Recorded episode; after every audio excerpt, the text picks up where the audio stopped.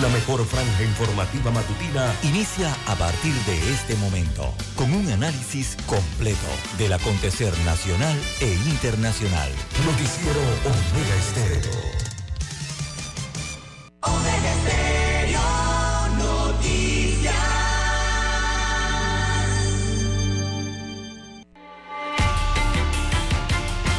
A continuación, los titulares con los hechos que son noticias hoy.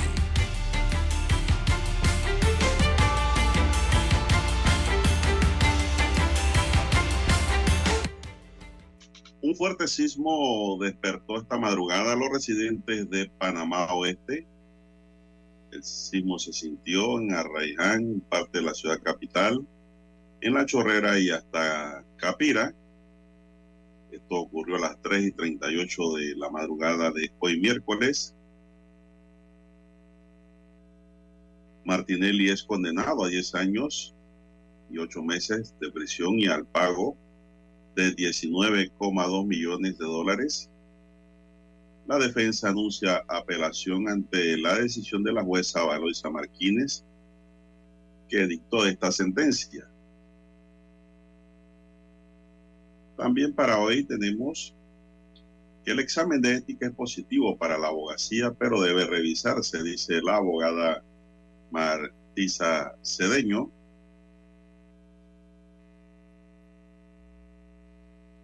También tenemos para hoy, Panamá reglamenta nueva ley de política agroalimentaria.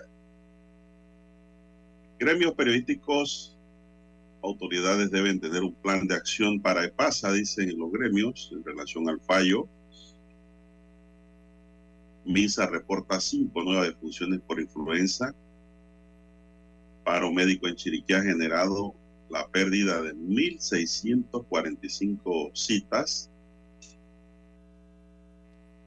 También tenemos que en 11 días vence el plazo de recolección de firmas para los de libre postulación fracción de Rosas en la Asamblea recibe el beneplácito y espaldarazo del procurador de la Administración que emitió concepto sobre la bancada que ya fue rechazada por la propia directiva de la Asamblea. Un sismo de 6,8 con epicentro en la costa se registra también en El Salvador Tenemos también que las lluvias y las ventolinas afectaron a Chiriquí. 12 árboles cayeron sobre la vía ayer, además del tendido eléctrico en algunas comunidades. Piden hacer buen uso de los servicios de urgencia de la Caja de Seguro Social. Todos los casos no son para ir a urgencia, pero la gente piensa que yendo a urgencia lo van a atender más rápido. Por eso el servicio de urgencia tiene una clasificación para la gente que va llegando y en muchas ocasiones los que reflejan menos daño de urgencia, menos lesiones de urgencia, menos, menos condición de urgente, se van quedando de último, porque se atienden los casos de extrema urgencia en donde esté en juego la vida del paciente. También tenemos que matan a sujeto de apodo Guñín en Tocumen desde un auto. También para hoy, señoras y señores, tenemos también vicepresidente defiende avances de Panamá en lucha antilavado. Y también tenemos que se dé la apertura del juicio por el crimen de la China. Amigos y amigas, estos son solamente titulares. En breve regresaremos con los detalles de estas y otras noticias. Estos fueron nuestros titulares de hoy. En breve regresamos.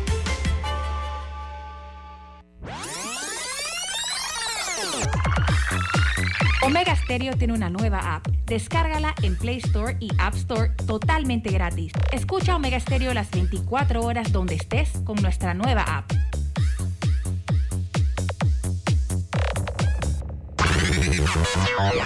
Desde el dominante Cerro Azul, Omega Estéreo cubre las provincias de Panamá, Colón, Darién, Panamá Oeste y las playas en los 107.3.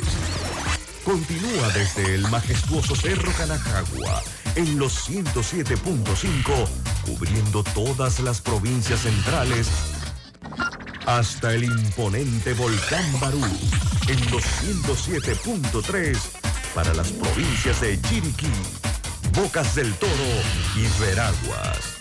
Omega Estéreo para todo Panamá.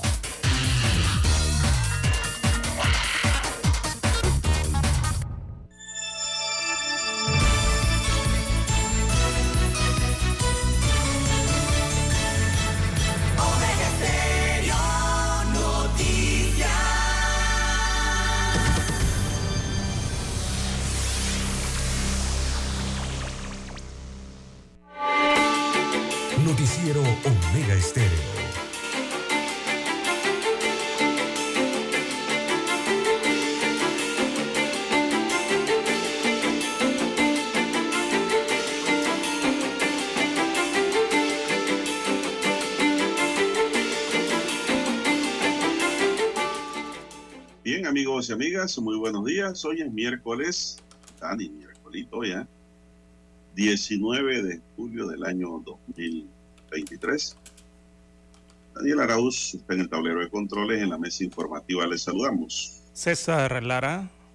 Y Juan de Dios Hernández Sangur para presentarles las noticias, los comentarios y los análisis de lo que pasa en Panamá y el mundo en dos horas de información, iniciando esta jornada como todos los días fe y devoción agradeciendo a Dios por esa oportunidad que nos da de poder compartir una nueva mañana y de esta forma llegar a sus hogares, acompañarle en sus vehículos, en sus lugares de trabajo, donde quiera que usted se encuentre a esta hora de la madrugada.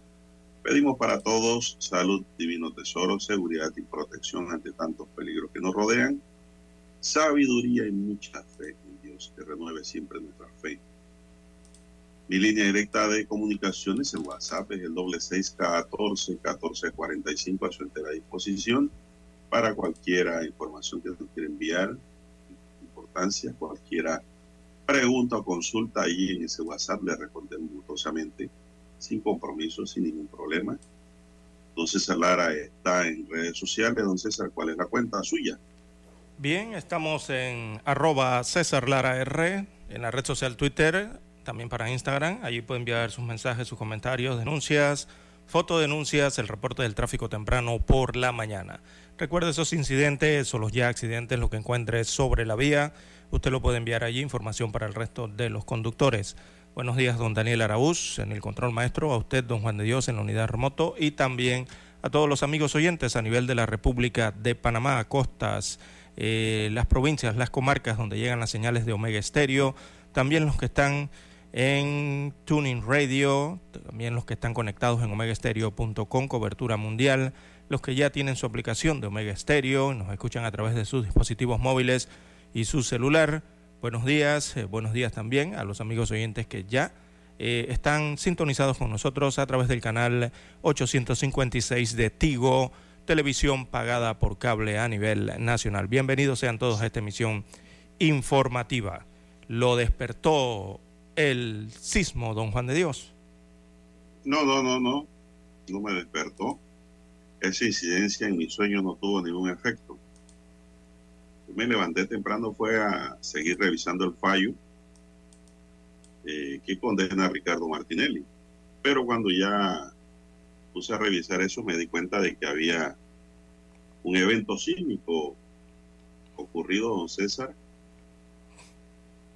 a uno 5 kilómetros, dice, a 3 kilómetros de Arraiján. Sí, cercano al área de Burunga, corregimiento de Burunga. ¿Qué información tiene usted ahí? Información del Instituto de Geociencias de la Universidad de Panamá. Eh, así es, don Juan de Dios. Eh, bueno, sismo de 4 puntos, veamos rápidamente la página de la Universidad de Panamá. perdón, eh, sismo de 4.2 grados de, perdón, no, es sismo, sí, de 4.2 de magnitud, corrijo. 4.2 de magnitud, estremece entonces el distrito de Arraiján la madrugada eh, de este miércoles, según informa la página oficial del Instituto de Geociencias de la Universidad de Panamá. Ella informa, mide entonces este sismo de intensidad eh, superficial de 4.2 eh, de magnitud eh, para la madrugada de este miércoles 19 de julio a 5 kilómetros del distrito de Arraiján, esto en la provincia de Panamá Oeste, sismo que alarmó a los pobladores a las 3.38 minutos de la madrugada del día de hoy. Así que el epicentro de este terremoto se localizó 6, kilómetros ¿sí? del distrito de Arraiján, provincia de Panamá Oeste, a una profundidad de 5 kilómetros. Esa es la profundidad del sismo. Eh, se ha sentido este sismo, don Juan de Dios, evidentemente en la ciudad capital, también en la provincia de Panamá Oeste. Eh, no se ha reportado ninguna afectación. Eh, Suponemos que las autoridades del Sistema Nacional de Protección Civil están realizando los monitoreos o llevando a cabo estos monitoreos eh, de revisión ¿no? en el distrito de Arraiján. Así que este movimiento telúrico, don Juan de Dios, eh, despertó a, varios eh, sectores de la población, tanto de la provincia de Panamá Oeste como de Panamá, temprano en la madrugada, 3.38 minutos de la mañana. Muchos señalaron entonces que escucharon el, sonido y otro el movimiento de los objetos, principalmente la cama, ¿no? la cama, ¿no? donde se estaba durmiendo. Los pobladores muchos señalan que se movió la cama o estaba traqueando. Así que eso ocurrió temprano la madrugada del día de hoy, don Juan de Dios. Eh, este es uno eh, de los de, algunos movimientos telúricos que se han registrado en la región eh, en las últimas horas, don Juan de Dios, ya que en eh, Liberia, en Costa Rica, posterior a este sismo movimiento telúrico en Panamá, en Liberia, allá en territorio costarricense, esto está, hacia el norte de Costa Rica, en el mar, Océano Pacífico en este caso, también se registró un sismo de 4.7 grados de magnitud en Costa Rica. Esto es la provincia, este es Guanacaste. Eh, también don Juan de Dios, eh, más temprano, eh, horas más tempranas, se registró otro movimiento, otro terremoto, pero este sí ya de consideración de 6.5 grados de magnitud en Centroamérica y ocurrió en El Salvador, ¿verdad? Frente a las costas del Salvador. Ese terremoto fue de 6.5 de magnitud a 43 kilómetros al sur del eh, Intipucá, se llama esa región de El Salvador. Así que Centroamérica se ha estado moviendo, don Juan de Dios, El Salvador, Costa Rica y también Panamá eh, tuvieron eh, movimientos telúricos de mediana intensidad en las últimas horas, don Juan de Dios. ¿Usted no sintió el temblor? No, mire, no, no, recuérdense que yo vivo camino al Darín. Ah, estaba bien lejos. Sí. ¿Y esto usted lo sintió? Sí, como no, en la madrugada eh, se registró el movimiento de objetos en la casa de don Juan de Dios. ¿Usted no sintió ese movimiento? Nada. Nada, no sintió. Usted, usted duerme como una roca, entonces. Le puede caer la casa encima y usted no se da cuenta. Es que el sismo no pega para, no, no pegó para acá, para el área este. Donde sí lo sintieron fue en Costa del Este. Sí, en varios sectores de la ciudad capital eh, se reportaron entonces ciudadanos. Betania, Chorrillo, estos lugares cercanos a Raiján. Hacia Raiján, Veracruz, eh, Juan de Móstenes, la, el distrito de La Chorrera también hubo reportes eh, temprano en la madrugada. de esos de el movimiento, ¿no? Sí, sí, así es, don César. Bueno, eh, hasta ahora no se han reportado daños materiales, don César. No, para nada, no. Ni lesionado, ni nada por el estilo. Solo fue un fuerte sonido. Dicen algunos internautas que un internauta pensaba que era el abuelo que se había caído en la cama ese. Se paró asustado y cuando vio no había, el abuelo estaba descansando dormido como una roca. Entonces ahí se percató que fue algo extraño y era el sismo. Otros dicen que escucharon un ruido, don César. Así es, la, la magnitud, ¿no? Del terremoto. Sí, produce ruido. Y pues así sucesivamente, otros que estaban, dice, ya bañándose para salir hacia la capital, porque la gente en Panamá este se levanta a las 3 de la madrugada, don César. Sí. Para poder tratar de llegar temprano a su trabajo. La gente sale temprano, llega temprano y descansa un par de minutos, unos minutos en el carro hasta que llegue la hora de entrada.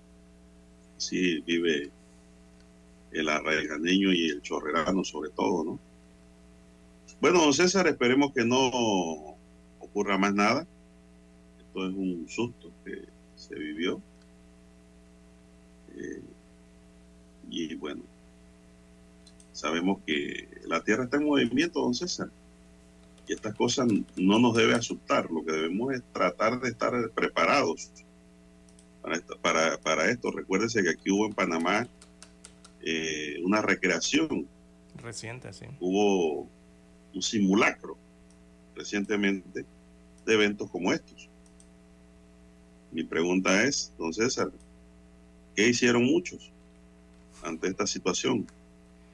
Yo creo que ante esta situación se puede hacer poco porque uno queda es asustado, don César, en esa situación que se dan. Oye, es terrible, don César, porque yo he sentido temblores, como no, aquí en Panamá, y usted, usted le da temores de que la casa se le caiga o se le raje, se le dañe, si tiene muro que se le caigan los muros. Todas esas son preocupaciones que produce eh, un sismo en ese sentido. Así es. Este fue superficial. Yo siempre digo que no hay nada mejor, don César, que en un evento incontrolable como es un sismo, el único que tiene control de esto siempre será Dios. Por eso hay que tener fe en la oración y orar. Por uno y por los que no creen en Dios y por los que no conocen la oración, lo que significa. Entonces, no queda más de otra que esa, porque ¿quién puede evitar un sismo? ¿Quién puede evitar una catástrofe? Una mano más poderosa nada más. Y aquí es donde yo me traslado de lo material a lo espiritual, entonces, que es una cosa, pues, bonita que se aprende, ¿no? y pues, Un sismo ligero, entonces. las cosas. Así es. Este sismo, bueno, entra dentro de la categoría de sismos o terremotos o movimiento telúrico o temblor, como usted lo quiera llamar, eh, de los ligeros, eh, don Juan de Dios. Es un poquito más de los menores eh, que están acostumbrados aquí en Panamá. Este sí llegó a un movimiento más ligero entre 4 a 5 grados, ¿no? de 4.2 grados fue el registrado por la Universidad de Panamá, de magnitud en este caso, así que lo es catalogado como un sismo eh, ligero, eh, pero perceptible, don Juan de Dios, que bueno, estos sismos rara vez provocan daños, ¿no? debido a, que son sismos ligeros, incluso los menores no provocan daños. Pero eh, bueno, sí, muchos han sentido el, movimiento, eh, las intensidades han sido diferentes en distintas localidades y se escucha regularmente ese sonido, ¿no? ese sonido eh, por la superficialidad, ya que se registró este a 5 kilómetros de profundidad solamente. Bien, don Juan de Dios, hay que escuchar una pausa y retornamos. Para anunciarse en Omega Estéreo, marque el 269-2237. Con mucho gusto le brindaremos una atención profesional y personalizada. Su publicidad en Omega Estéreo. La escucharán de costa a costa y frontera a frontera. Contáctenos 269-2237. Gracias. La información y el análisis en perspectiva. De lunes a viernes, de 7.30 a 8.30 de la mañana. Con Guillermo Antonio Adames, Rubén Darío Murgas y Camila Dames Arias. En perspectiva, por los 107.3 de Omega Estéreo. En centrales telefónicas, la casa del teléfono es tu mejor opción. Te asesoramos y ofrecemos buena atención. Con años de experiencia, trabajamos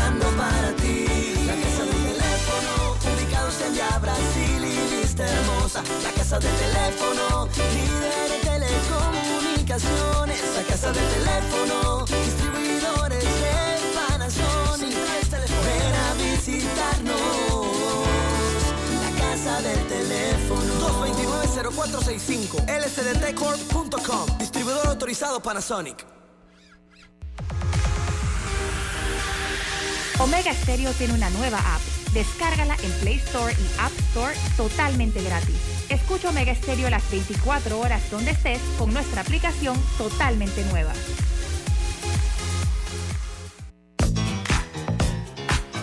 Desde el dominante Cerro Azul en los 107.3. 107.3. Continúa por el majestuoso Cerro Canajagua en los 107.5 para provincias centrales.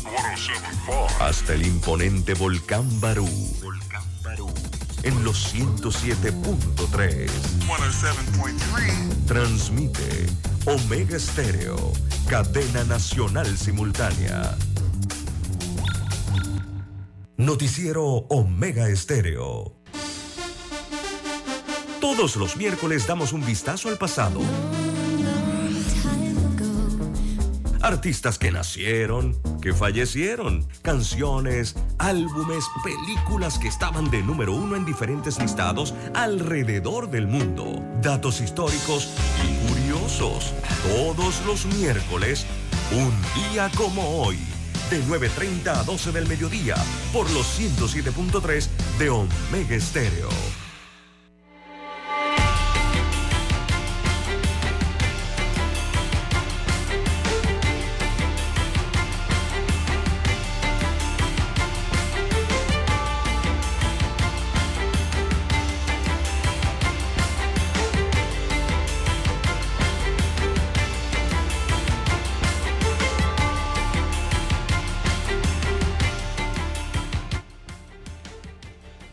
Amigos oyentes, los tres cinco están en el reloj Omega Estéreo, la hora espejo, don Juan de Dios, amigos oyentes, las 5.55 minutos de la mañana, tres cinco.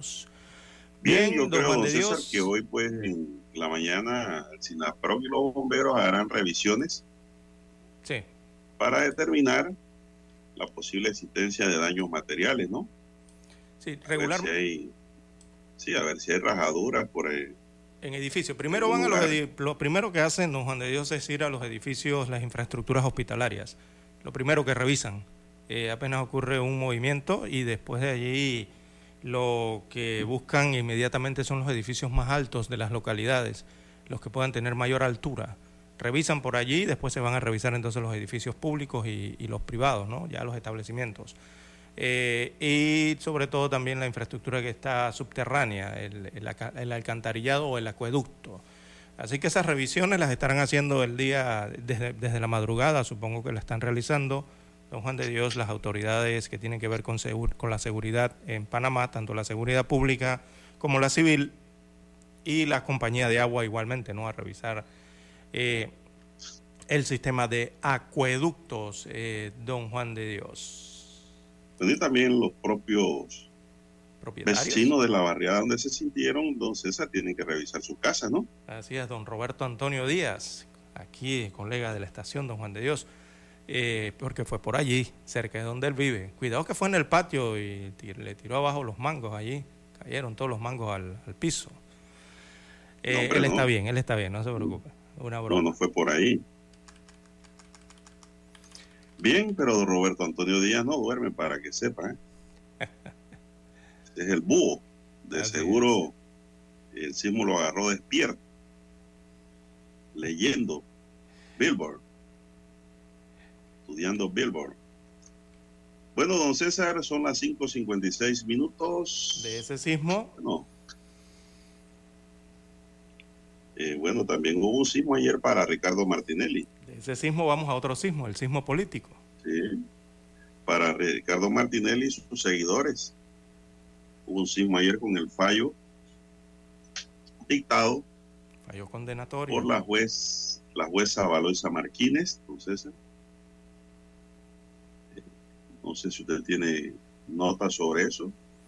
Bueno, condenan a Ricardo Martinelli, eh, 10 años, 8 meses eh, de prisión y al pago de una de la suma, una multa de 19 eh, millones de dólares aproximadamente, ¿no? Más de 19.2 millones de dólares. Así que es el fallo condenatorio al expresidente de la República de Panamá, Ricardo Alberto Martinelli Berrocal. El exmandatario, por su parte, se declaró inocente eh, en una grabación de video que fue colgada en sus redes sociales. El Tribunal de Justicia aquí en Panamá le impuso una pena de 128 meses de prisión, eh, que en total, porque son dos, ¿no? Pero sumadas dan 128 meses de prisión eso significa 10 años y 8 meses eh, de cárcel. También una multa de 19.2 millones de dólares. Eh, lo que dice el fallo don Juan de Dios, bueno, la jueza Valoisa Martínez Morán emitió esta sentencia condenatoria contra cinco personas por blanqueo de capitales en el caso New Business, entre ellas el expresidente de la República Ricardo Martinelli Berrocal, quien fue condenado a 128 meses de prisión, eh, repito, 10 años, eh, 8 meses, y el pago de una multa de 19 millones 221 mil 600 dólares con 40 centésimos. Es la cifra exacta del pago que tiene que hacer. Eh, se decretó penas también de privación para Janet Vázquez, 60 meses de prisión, también para Iván Arrocha, 70 meses de prisión, para Valentín Martínez, 80 meses de prisión, Daniel Ochi, 96 meses de prisión, y eh, se ordenó, según el fallo, el comiso a favor del Estado panameño de las acciones y bienes de la editora Panamá América SA. Esta editora es la que precisamente edita los periódicos Crítica Libre, Día a Día y el periódico El Panamá América. Así que esto es el, en síntesis la parte principal del fallo del tribunal, don Juan de Dios. Pero hay más detalles al respecto. Esto los vamos a escuchar después de las gloriosas notas del himno nacional.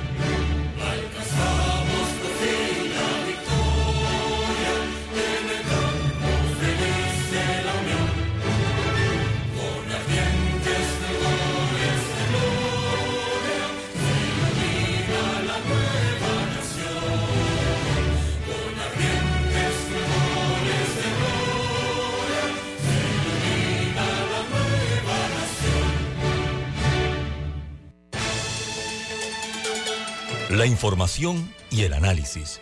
En perspectiva. De lunes a viernes, de 7.30 a 8.30 de la mañana. Con Guillermo Antonio Adames, Rubén Darío Murgas y Camila Adames Arias. En perspectiva. Por los 107.3 de Omega Estéreo.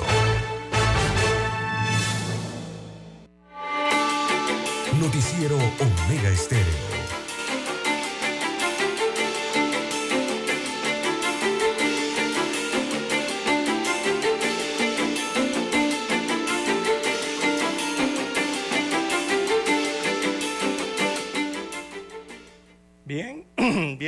6.4, 6.4 minutos eh, de la mañana en todo el territorio nacional. Bueno, así fue el fallo emitido el día, eh, dado a conocer el día de ayer. Fallo tenía unos días anteriores de haber sido eh, firmado, pero se da a conocer unos días después. Así que por la compra entonces de las acciones de editora Panamá América SA con fondos públicos, fueron condenados con penas de prisión el expresidente Ricardo Martinelli Berrocal y cuatro eh, personas más, de nombre David Ochi, eh, Janet Ivette eh, Vázquez Sanjur, también Iván Arturo Arrocha Chevalier y Valentín Martínez Vázquez. ¿Cuál fue el grado de participación de cada uno de ellos en este ilícito? Bueno, Martinelli fue condenado a 128 meses de prisión por blanqueo de capitales y el pago de una multa de 19.2 millones de dólares. La jueza penal eh, Valoisa Martínez en su fallo resalta que en la investigación se demostró que el ex mandatario de la República eh, planificó y ejecutó por interpuestas personas actos eh, tendientes a lograr un beneficio con dineros provenientes de un delito contra la administración pública y posteriormente eh, darle una apariencia lícita. Además, eh, hechos eh, delincuenciales se cometieron cuando fungía como presidente de la República, o sea, estos hechos. las acciones fueron adquiridas en diciembre del año 2010, las acciones de Editora Panamá América, cuando Martinelli Berrocal tenía, mm, veamos, año y medio tenía como gobernante del país. El primero de junio pasado, eh, penúltimo día del juicio, en este caso denominado New Business, eh, los abogados de Martinelli, Luis Eduardo Camacho González, eh, uno de ellos, que es este, admitió que su defendido tiene el 29% de las acciones de PASA, según se escuchó en el juicio que fue público. Así que la juez eh, recalca que Martinelli utilizó diferentes técnicas y metodologías que le permitieron ocultar, encubrir y eludir eh, de manera eh, continuada los controles legales del sistema financiero a fin de adquirir EPASA con fondos aportados por contratistas del Estado, dineros que correspondían a anticipos de pago o por avance de obras. Además, se ocultó que el beneficiario final y accionista mayoritario de PASA era Martinelli. Sostiene el fallo que eh, Martinelli giró instrucciones, eh, realizó actos eh, de coordinación y también de planificación y dio seguimiento a cada uno de los pasos dirigidos a estratificar los fondos eh, ilícitos obtenidos para comprar las acciones. Posteriormente intentó ocultar la titularidad del bien obtenido utilizando testaferros y sociedades anónimas. También sostiene la jueza en su fallo que su condición de presidente le permitía a Martinelli ejercer control y manipular a las personas que tenían el deber de ser garantes del sistema financiero local, así como beneficiar y presionar a aquellas empresas que mantenían contratos con el Estado para, la cola, para que colaboraran con él. Así que es parte, en síntesis, de lo que ha emitido la jueza penal Valoisa Martínez en el fallo dado a conocer públicamente el día de ayer. Bien, don César. Eh, hay 10 absueltos, ¿ah? Correcto. Eran 15 los llamados a juicio. Hasta ahora el fallo absolvió a Gonzalo Gómez, a Nicolás Corcione, a José Carlos Corcione, al abogado Iván Clar, a Aaron Irachi, a Berno Salazar, a Marco Ángel Acris, a Leo Cohen, a Jack Betés y Salomón Betés. Eh, la fiscalía a cargo de la causa, don César, a través de fiscal Emeldo Martínez, dijo que. Emeldo Martínez, el apellido, del fiscal. No. Emeldo Márquez. Eh, ajá, Emeldo Márquez, correcto, gracias. Él dijo ayer de que ya fueron notificados, ayer mismo ellos, y están estudiando pues la posibilidad de presentar un recurso de apelación. Correcto. En cuanto a los absueltos, don César. Están de acuerdo con los que fueron condenados, pero no hasta ahora pues están analizando si presentan apelación. Yo digo que sí la van a presentar, don César. Eh, sí, lo que pasa es que son 300 hojas, don Juan de Dios. ¿Usted las leyó, los logró leer, leer todas? Eh, casi todas, sí. Eh, bueno, le, tienen que darle tiempo, ¿no? A los fiscales también, para poder determinar. el Ministerio Público en el video... Era leer un libro. Sí, en el video que emitió el Ministerio Público con los fiscales, ¿verdad? En la parte pública, eh, ellos dijeron, o sea, la fiscalía, eh, los fiscales de este caso, Márquez es uno de ellos, dijo que se sienten satisfechos con la sentencia dictada al expresidente de la República, Ricardo Martinelli. Ellos también dijeron en el video eh, que también se sienten satisfechos con la sentencia de las otras cuatro personas, recordemos que eran cinco en total, incluyendo al presidente. Y bueno, en el caso de los absueltos de esas diez personas, eh, seguramente la Fiscalía, eh, repito, debe estar haciendo alguna revisión o análisis de la sentencia en lo que corresponde a esas absoluciones para evaluar, ¿verdad? Y, así estimar, no sé, presentar un recurso de apelación correspondiente según le entendía el video eh, del Ministerio Público con el fiscal no, sí, tenga la plena seguridad, don César, que sí van a presentar apelación.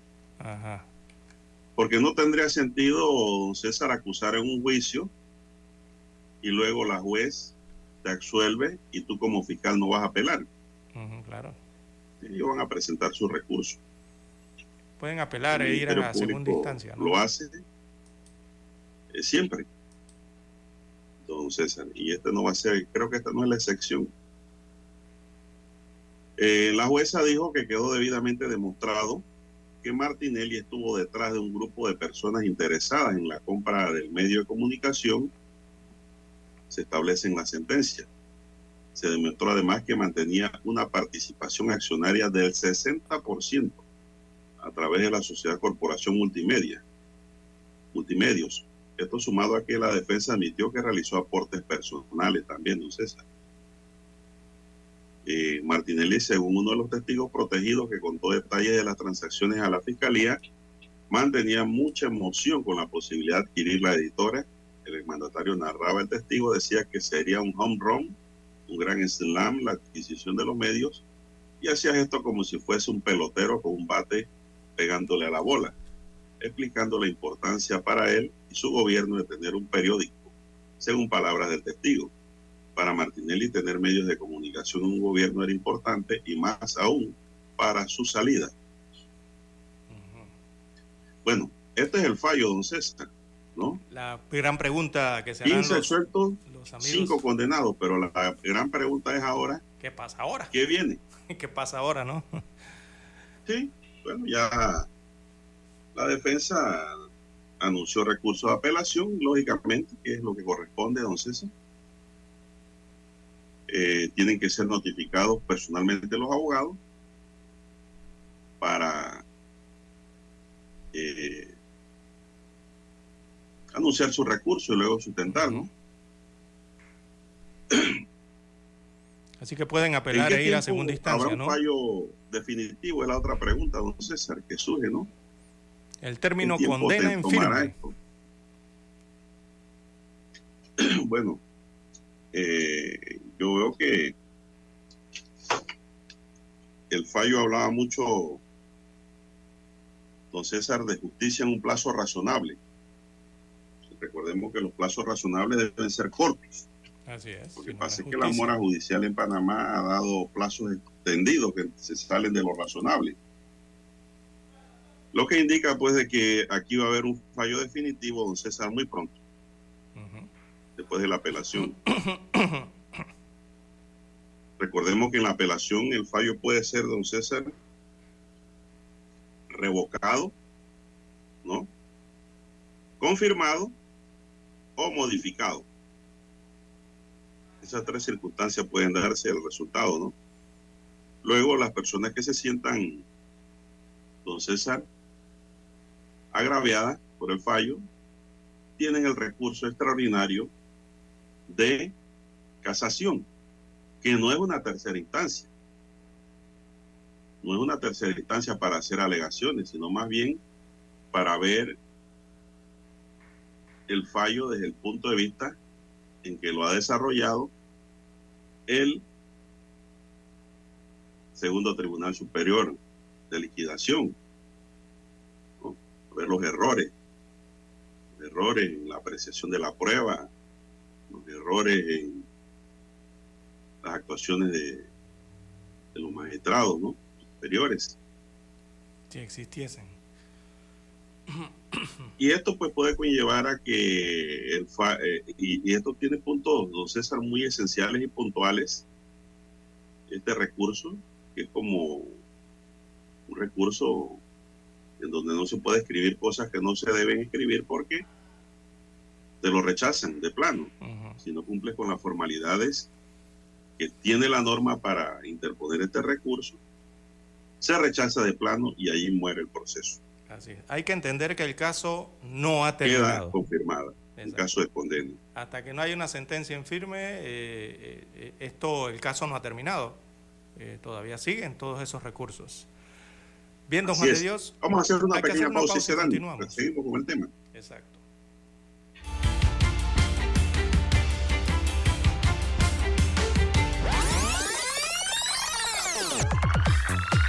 Omega Stereo tiene una nueva app. Descárgala en Play Store y App Store totalmente gratis. Escucha Omega Stereo las 24 horas donde estés con nuestra nueva app.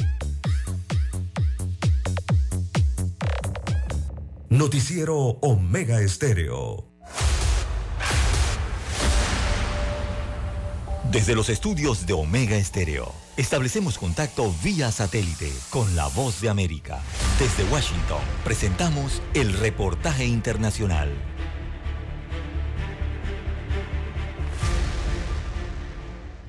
El secretario estadounidense de Estado, Anthony Blinken, califica de inconcebible la decisión de Rusia de poner fin a su participación en el acuerdo del Mar Negro, que durante casi un año garantizó a los buques de carga de Ucrania un paso seguro para exportar sus granos desde tres puertos ucranianos.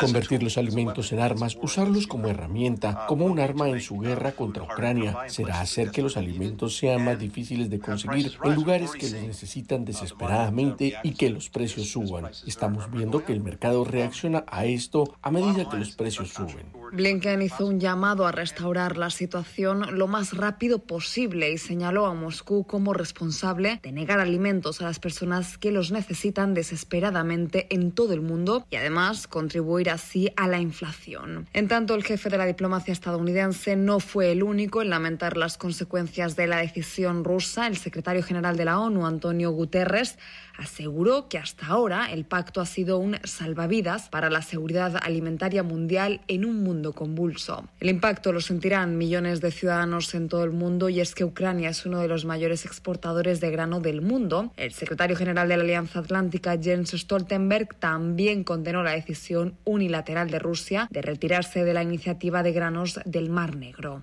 En tanto, en el campo de batalla y según han afirmado autoridades locales, una nueva oleada de bombardeos rusos ha dañado parte de las instalaciones del puerto de Mykolaiv al sur de Ucrania. El ataque con drones se produce un día después de que el Kremlin prometiera represalias luego de señalar a Ucrania como responsable del segundo ataque a gran escala contra el puente de Kerch que une Rusia y la península de Crimea, bloqueando así una importante ruta de suministro militar y que además provocó la muerte de una pareja de civiles rusos. Judith Martín Rodríguez, Voz de América.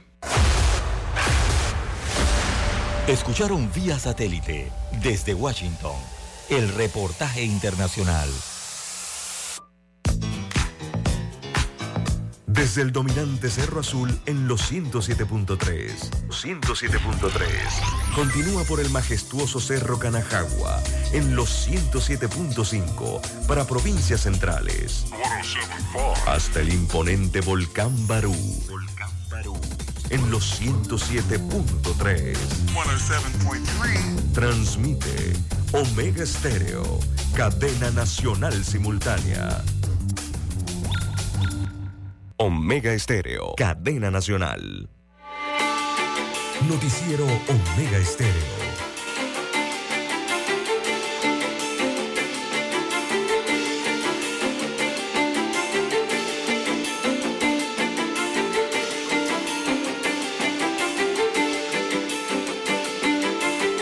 Bien, 6, 19 minutos eh, de la mañana. Continuamos analizando aristas del caso eh, del expresidente Ricardo Martinelli, eh, que ha sido condenado el día de ayer por la justicia panameña. ¿Qué ocurrirá ahora? ¿Qué le pasará?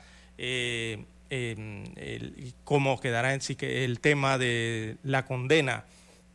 Si está en firme o no. El caso no ha sido No, no, no. cerrado hasta el momento. Don Juan de Dios, tenía de usted que- la palabra. que. No, no, no, no, la condena, don César, no está en firme ni debidamente ejecutoriada. Eso falta un tiempo procesal. Faltan dos tiempos procesales para que ello se dé. Eh, mucha gente ya está acostumbrada, don César, a que la Corte eh, resuelva un proceso, que el órgano judicial, para ser más preciso, resuelva un proceso eh, fallando, tomando extensiones de tiempo. Pero yo veo que este fallo habla de una frase muy, muy constante, don César, que dice justicia en plazo razonable. Ojalá todos los fallos, don César, ojalá todas las sentencias tuviesen velocidad y precisión en sus decisiones, don César. Sistema de justicia y sus tiempos. Esa es la aspiración de, del órgano judicial y de la sociedad panameña en que exista la justicia en plazo razonable. Entonces, es agobiante tener un caso ahí arriba y que no se lo resuelvan, pero eso se ha vuelto una costumbre. Oiga, pero si estamos en una sociedad Pero moderna. recordemos que este es un caso de alto perfil. Exacto. En una Este es sociedad un caso, moderna no es un caso como común nuestra. y corriente, don César. ¿ah? Hay que tomar en cuenta eso. Entonces, eh, es un caso de alto perfil que el órgano judicial le va a dedicar tiempo Recursos. y estudio para eh, dar una decisión. Eh, la pregunta es, muchos están diciendo, oiga, ¿y entonces qué suerte corre Martinelli como político? Bueno, actualmente firme? él sigue siendo candidato. Él sigue en firme, exacto. no ha pasado nada en ese sentido. Eh, mucha gente también en ayer me decía, no, pero le queda dos recursos todavía sí, pero ya se quemó el primero. Ya salió un primer fallo. Y no fue agradable para sus aspiraciones. ¿Qué pasa, don César? Si antes del 5 de mayo resulta condenado en firme y con sentencia debidamente ejecutoria, él sale de la carrera política por constitución y ley. Sí, lo esperan. eh, Eh, la, la norma constitucional dice que no puede ser candidato barreras una persona enormes, que haya sido condenada con pena mínima de cinco años de prisión por delito doloso. Y este tema que se tocó aquí fue delito doloso, fue blanqueo de capitales agravado, don César. exacto, hay dos, por, dos muros enormes. Uno la constitución continuado. exacto, la constitución política de la República, uno, y el otro es el código electoral. Si en tal caso esto llega a, bueno, si llegaría hasta el final el caso con la sentencia en firme. Eh, Lo que el Tribunal Electoral, don César, va a tener que hacer aquí es tirar dos boletos. Más gastos. Uno con y uno sin. sin la figura, la fotografía. Sí, lo va a tener que hacer por la circunstancia, ¿no? Eh, dos papeletas, con y sin. Eh, lo otro, don César, es de que, ¿qué pasa? Esto no esta no se la ha escuchado a nadie, esta que le voy a soltar, jurídicamente hablando. Y ni los políticos dicen nada, porque bueno, nadie piensa que el hombre puede ganar todavía. ¿Qué pasa si no hay un fallo, don César, en firme y debidamente ejecutoriado de orden condenatorio en contra Martinelli? ¿Qué pasa si no hay un fallo antes del momento político y el hombre gana las elecciones? ¿Qué pasaría, don César? dígame. Hay que ver la constitución. Esa nadie la ha visto. Hay que ver la constitución. Lo que ¿Qué pasaría? Simplemente que la sala penal pierde competencia, don César.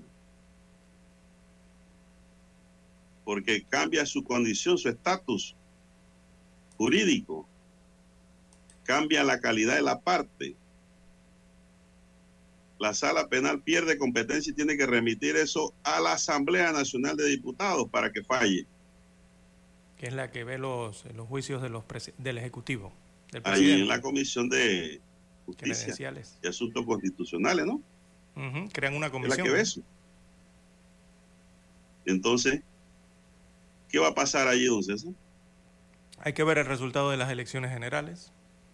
Ahí está la cosa. En cuanto a Lo que se destaca aquí, don César, es que todo lo hecho por el órgano judicial queda en manos de la Asamblea. Y usted sabe cómo se maneja políticamente eso allá. En ese caso, ¿no? Allá las actuaciones son políticas y no jurídicas. Así es. Entonces yo creo que esa es una de las causas, ¿no? del por qué aquí va a salir un fallo antes del 5 de mayo. En definitiva. Porque tienen que aclarar el estatus legal en que quede el candidato. O el condición. O presidente si lograse ganar la elección. Por eso, por eso le digo. Y pareciera ser que, por eso que dice la defensa y otro que lo que se busca es inhabilitarlo. No, no es inhabilitarlo lo que se busca, don César, es encontrar la verdad material procesal de los hechos denunciados. Si cometió o no cometió el delito, indistintamente de que haya sido Martinelli o Juan Pérez. Ese es el fin. Que eh, como consecuencia de esa actuación, pues se inhabilita, y esos son otros 500 pesos, don César. Una inhabilitación automática. Porque no puede ser, don César, por lógica, con lógica jurídica, de que resulte condenado en firme y, siga como candidato. No, eh, automáticamente. es una candidatura espuria. Exacto, automática. Inmediatamente, por disposición constitucional. Entonces, esas son las circunstancias que se pueden dar, don César. La otra es que si él sigue como candidato, don César, y lo inhabilitan, RM puede quedar, el partido RM puede quedar sin candidato a la presidencia. Por eso es que ellos tienen que tomar una decisión a lo interno del partido, don César, y ver cómo van a hacer. Ya aquí se demostró que se puede sacar una sentencia, don César, que decían que duraba cinco años para salir. Aquí en estos micrófonos dijimos que eso no era cierto. Que ser una prerrogativa que le da la norma al juez en caso tal de que se extienda en el estudio y análisis de la aplicación de su sentencia. Pero no es una obligación. Sí, esta salió y la sentencia salió como en 45 días, ¿verdad? Aproximadamente. No, esta salió antes eh, de, los días laborales. mire, pues. Salió en 30, 30 días tenía la web para resolver. Y salió en 32 días, me parece. 31, no, 32 días. Inclusive, don César, un juez puede resolver en menos de los 30 días y la sentencia vale, vale también. Exactamente. Estos son plazos. y prerrogativas que da la norma al jugador. Entonces, don César, son circunstancias que se ven alrededor de este tema. Ya se habla de que Martinelli está buscando un candidato que lo reemplace como un plan B para la presidencia por el partido RM. Esos son los momentos políticos que se originan a partir de un fallo jurisdiccional estrictamente jurídico y legal, don César, por un delito investigado y que según el fallo de primera instancia lo cometió, como el delito de blanqueo de capitales con agravante de actos ejecutados consecutivamente, es decir, un delito continuado que le creó una tercera parte más del fallo eh, de la condena, perdón, de 96 meses como pena base a la que le fue aplicada. Así que esto es un tema, don César, que muchos tal vez no entiendan o no comprendan. Sí, hay hasta el 31 de octubre, don Juan de Dios. El tiempo, bueno, se ven los tiempos, ¿no? De la justicia y sus tiempos. O letrado. Exacto. 31 de octubre viene siendo otra fecha eh, ya clave para la postulación de este candidato de realizando metas, eh, don Juan de Dios. Recordemos que el fallo de este caso, eh, New Business, no dice nada sobre una eventual inhabilitación de Ricardo Martinelli. Ahí no habla de la inhabilitación de esta persona. De otras que estaban siendo investigadas en el caso o que estaban siendo enjuiciadas, sí, han sido inhabilitadas. Pero el nombre de Ricardo Martinelli no está inhabilitado. Entonces, eh, don Juan de Dios, las peleas judiciales son de, son de tres rounds regularmente y el eh, primer round eh, fue eh, el del eh, juzgado de circuito. Ya dictó sentencia y su decisión es apelable ante el Tribunal Superior. Y esta a su vez es apelable a la Sala Segunda Penal de la Corte Suprema de Justicia, que cuando se pronuncie ya no cabrá recurso alguno. Así que el plazo del Tribunal Electoral para presentar las postulaciones es hasta el 31 de octubre de este año, don Juan de Dios, 31 de octubre plazo para presentar las postulaciones a los cargos de elección. Eh, si la sentencia está ejecutoriada antes de esa fecha, el Tribunal Electoral no podrá recibir la postulación de Ricardo Martinelli Berrocal, como usted bien nos ha explicado. No, no, no creo que eso es un fallo definitivo salga antes de esa fecha. Pero sí esa fecha es importante porque si él se la rifa, como decía el otro por ahí, si él se la rifa y sigue, don César, se corre el riesgo ya de que el partido al final de la historia se quede sin candidato presidencial. Eso puede ocurrir.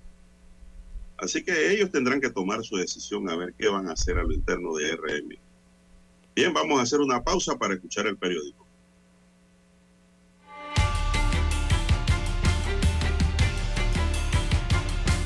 Noticiero Omega Estéreo.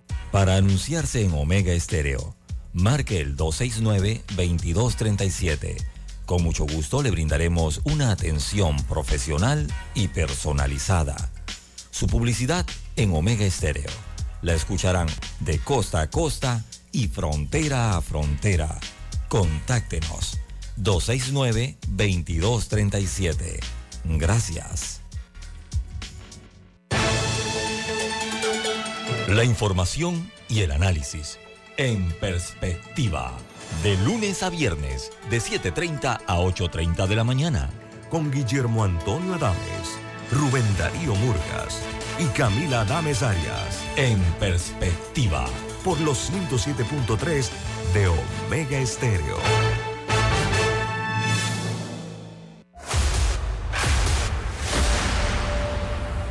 Desde los estudios de Omega Estéreo, establecemos contacto vía satélite con la voz de América.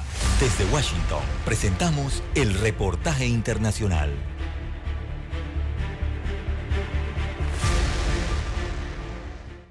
Como politiquería, calificó el presidente Andrés Manuel López Obrador la decisión del gobernador de Texas, Greg Abbott, de colocar boyas en el río Bravo para impedir el paso de migrantes. Consideró que con este tipo de acciones, autoridades y legisladores del Partido Republicano buscan engañar a los ciudadanos estadounidenses, haciéndoles creer que ellos sí son muy estrictos con el cuento, que van a impedir que lleguen migrantes que son los que llevan la droga a Estados Unidos. El Ejecutivo pidió a los paisanos que viven en ese país no respaldar a los políticos republicanos. No hay que hacer mucho, nada más decirle a nuestros paisanos que no voten por el gobernador de Texas ni por los legisladores del Partido Republicano que apoyan esas medidas, que dicho sea de paso, son acciones publicitarias muy vulgares, puro cuento, pura mentira. Y 300 metros, aunque sean 2 kilómetros, 5 kilómetros, que se apuren, porque son 3.180 kilómetros. Ahí la llevan. Dijo que no tenía conocimiento de que Alicia Bárcena, secretaria de Relaciones Exteriores designada, mandó una nota diplomática a Estados Unidos el 26 de junio para expresar su rechazo a esta medida, pero insistió en que no se debe tomar muy en serio porque es politiquería. Sara Pablo, Voz de América, Ciudad de México. Escucharon vía satélite desde Washington el reportaje internacional.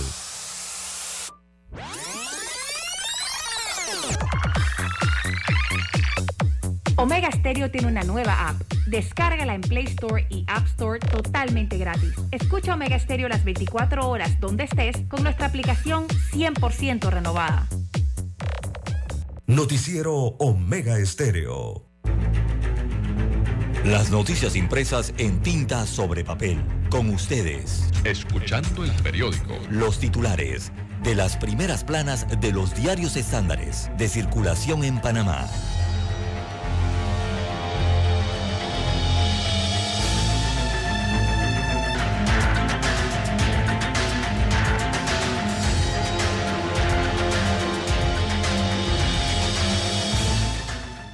Amigos oyentes, el diario La Prensa titula para este miércoles 19 de julio del año 2023, Ricardo Martinelli condenado.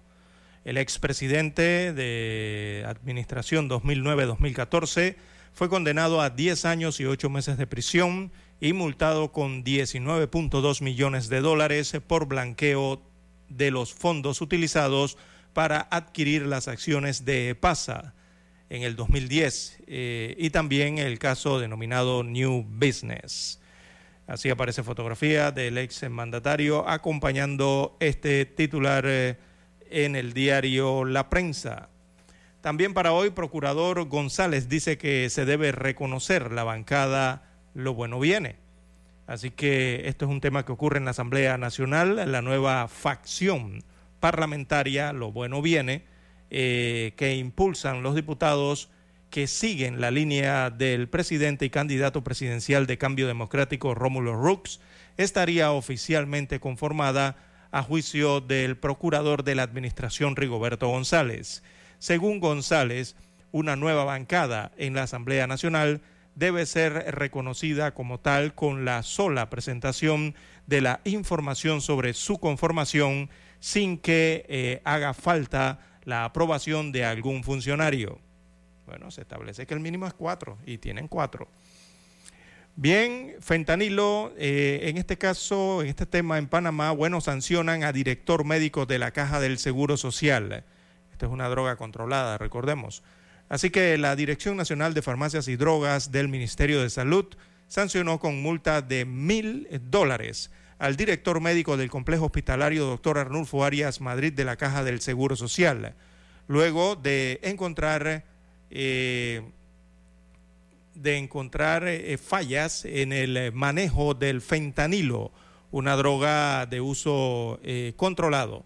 Así que las fallas leves y graves en el manejo de las sustancias controladas quedaron en evidencia por las inspecciones realizadas en la pérdida de 19 mil ampollas o ampolletas de fentanilo en la institución. No destacan aquí quién es el director eh, médico del Hospital eh, Metropolitano de Panamá, no, colocan el nombre. Bien, también para hoy en los títulos del diario La Prensa haya, han llegado, perdón, 215 mil migrantes a Darién en lo que va del año 2023. Entre enero y el 15 de julio del 2023 arribaron a, la provincia de Darién 215 mil 575 migrantes, de los cuales cerca del 20% es menor de edad, según informes del Servicio Nacional de Migración. No se detiene la migración desde tierras sudamericanas hacia Centroamérica y el norte. También eh, para la mañana de hoy, bueno, hay un editorial, eh, un cuarto de página ocupa este editorial del diario La Prensa, eh, y lo titulan para hoy Los primeros pasos de un camino esperanzador.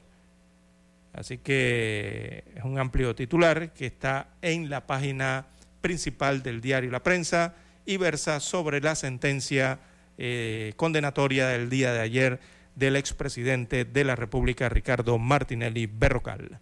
Bien, son los títulos que presenta en portada para hoy el diario La Prensa. Revisemos los que tiene en primera plana la estrella de Panamá. Bueno, la estrella de Panamá para hoy nos dice, Martinelli es condenado a 10 años y al pago de 19,2 millones de dólares. La defensa anuncia apelación. Después de un mes y medio que concluyó la audiencia por el caso New Business, la jueza Valoisa Martínez sentenció al expresidente Ricardo Martinelli y a otras cuatro personas por el delito de blanqueo de capitales Además, absolvió a Gonzalo Gómez, Nicolás Corcione, José Corcione, Iván Clar, Aaron Irachi, Berno Salazar, Salomón Betesh, Jack Betesh y David Cohen y Marcos Ángel. Ciudad Juárez se ha convertido en una opción para los migrantes venezolanos en México. Messi y Sergio Busquets se entrenan por primera vez. Jordi Alba se suma en los deportes. La banca de América Latina está robusta, asegura presidente de FELABAN. En otros titulares, la estrella dice, recolección de firmas entra en sus últimos días. A los precandidatos para el cargo de elección popular por la libre postulación les quedan 11 días para recoger firmas y alcanzar una de las tres candidaturas que otorga el Tribunal Electoral. En la Asamblea Nacional las comisiones legislativas permanentes quedaron conformadas. Gobierno panameño augura en Bruselas salida de la lista Gafi. En Café con la Estrella, santeños se preparan para las festividades. Los feligreses de Santa Librada celebran mañana su día un relato sobre los preparativos de las celebraciones de este año y de la historia de la considerada patrona de las tablas. La abogacía y la polémica por el examen de idoneidad. Marisa Cedeño aspira a la presidencia del Colegio Nacional de Abogados, cuyas elecciones son el próximo viernes, y habla sobre la necesidad de mantener el examen que realiza el Instituto Superior de Judicatura de Panamá pero que debe tener ajustes. Se refirió además a la cifra de quejas sobre violaciones a la ética en contra de abogados. Y en titular de techo dice la estrella, recaudación de impuestos sobre la renta aumentó 12%. La recaudación del impuesto sobre la renta aumentó 12% en 2022 comparado con el año anterior. Gerardo Herrera, jefe del Departamento Jurídico Tributario de la DGI, dijo que fue una mejoría sustancial en materia tributaria. Señoras y señores, estos son los titulares de la Estrella de Panamá para hoy. Concluimos así la lectura de los titulares que corresponden a esta fecha. Hasta aquí, escuchando el periódico. Las noticias de primera plana, impresas en tinta sobre papel. Noticiero Omega Estéreo. Desde los estudios de Omega Estéreo, establecemos contacto vía satélite con la voz de América. Desde Washington presentamos el reportaje internacional.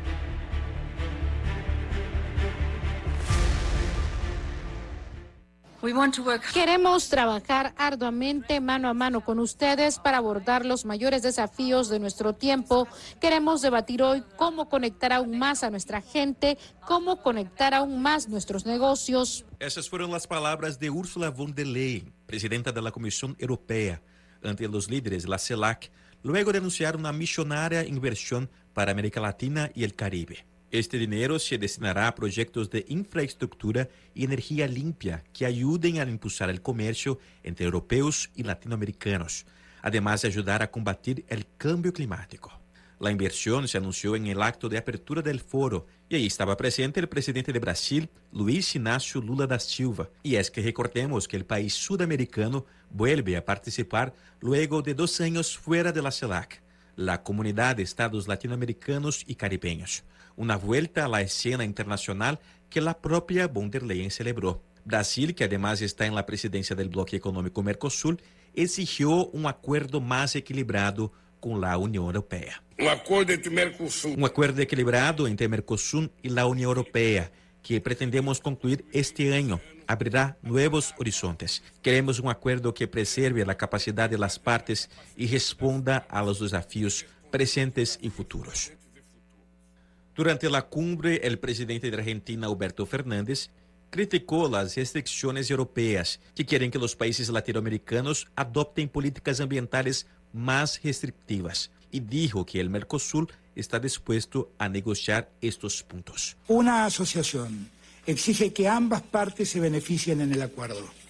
Cuando solo se beneficia una de las partes, eso deja de ser un acuerdo y empieza a parecerse más a una burla.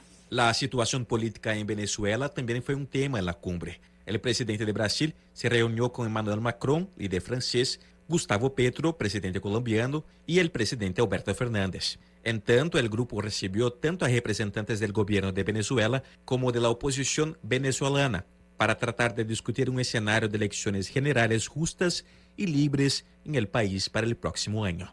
Edgar Maciel, Voz de América, São Paulo. Escucharon vía satélite desde Washington el reportaje internacional.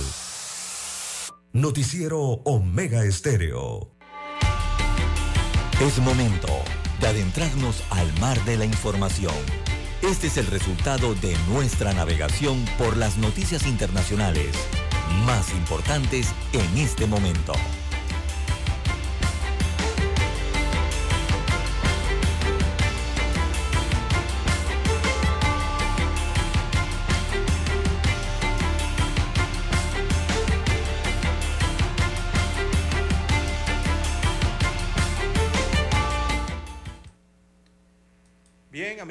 Amigos bueno, oyentes. ¿qué pasa por el mundo, don César? Veamos qué hay de relieve, don Juan de Dios, en el mundo. En Florida, Estados Unidos, hay una alerta por el calor o por la ola de calor extremo. La ola de calor extremo no cesa en Florida, Estados Unidos, con temperaturas que alcanzan estos días los 43,3 grados centígrados, don César. Oh, eso es para asar pollo, ¿eh? Así es en la zona del sur del estado, lo que ha llevado al condado de Miami-Dade a abrir 14 refugios contra el calor y a un organismo oficial a emitir una alerta por las condiciones peligrosas que se registran en estos días. Con el índice de calor alcanzando más de 110 grados Fahrenheit, o sea, 43,3 grados centígrados, en algunas áreas importantes tomar descansos protegernos de que el calor y beber mucha agua, dijo ayer el director ejecutivo de la División de Manejo de Emergencia de Florida, eh, Kevin Guthrie. El funcionario recordó a los residentes de Florida la importancia de tomar medidas de seguridad contra esta ola de calor y la alta humedad, hidratarse adecuadamente y tener presente que nunca es seguro dejar a niños o mascotas solos en un automóvil estacionado porque eso se recalienta más, don César. Así mismo es, pueden sufrir golpes de calor. Sí, y don César, la hidratación no debe ser con cerveza. No, no, no, no, al revés. La, cerveza, es al revés del agua. cuerpo. Exacto. Porque aquí he escuchado gente que dice que se hidratan con cerveza. ¿Dónde no, acá eso inventaron no hidrata. eso? eh, ¿Dónde escucharon eso? Eh, Eso deshidrata. Lo que hace es el efecto contrario. Te deshidrata Sí. aún más.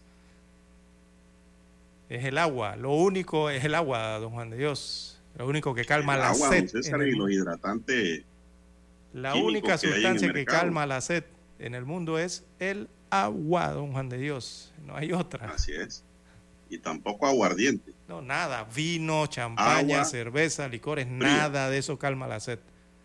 Solamente el agua. Así es, don Juan de Dios. Hay que cuidarse entonces. Le están diciendo allá a los residentes de la Florida, en el hemisferio norte, en Florida, Estados Unidos, que hay que estar a la, a la sombrita, don Juan de Dios. Donde hay sombra, tranquilos allí, hidratándose regularmente eh, y prestándole mucha atención, sobre todo a los más pequeños, los niños, y a los más adultos, a nuestros ancianos, eh, eh, en el tema de este de la hidratación y tratar de mantenerlos bajo la sombra debido a estas altas temperaturas que se están registrando eh, en el cono norte. Acá, en, para nosotros, el área central también ha tenido su efecto, la temperatura, don Juan de Dios. No ha llegado a esos límites extremos, pero sí se ha sentido algo, ¿no? Eh, eh, fuera de lo regular. Bien, en más titulares eh, para la mañana de hoy, don Juan de Dios, a nivel internacional, veamos rápidamente.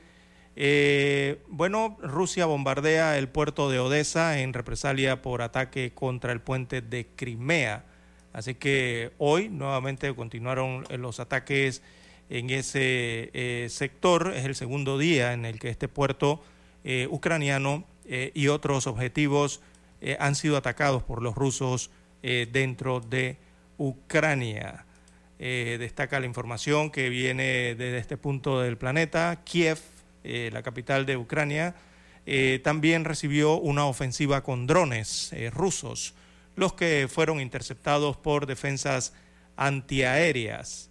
Así que drones y también misiles rusos eh, golpearon objetivos en diferentes lugares de Ucrania durante la noche de intensos ataques aéreos que dañó infraestructura portuaria clave en el sur de Ucrania e hirió al menos a 12 personas, según indicaron eh, hoy miércoles las autoridades ucranianas. Así que la ofensiva golpeó, repito, el puerto sureño, sureño perdón, de Odessa por segunda noche en fila, días después de que el presidente de Rusia, Vladimir Putin, eh, dijera eh, eh, que Moscú suspendería su participación en la iniciativa del grano del Mar Negro, que permitió que cruciales exportaciones de grano llegaran al mundo, incluidos muchos países amenazados por el hambre. En tanto, responsables rusos de emergencias en el área de Crimea informaron de más de 2.200 evacuados de cuatro poblaciones por un incendio en una instalación militar.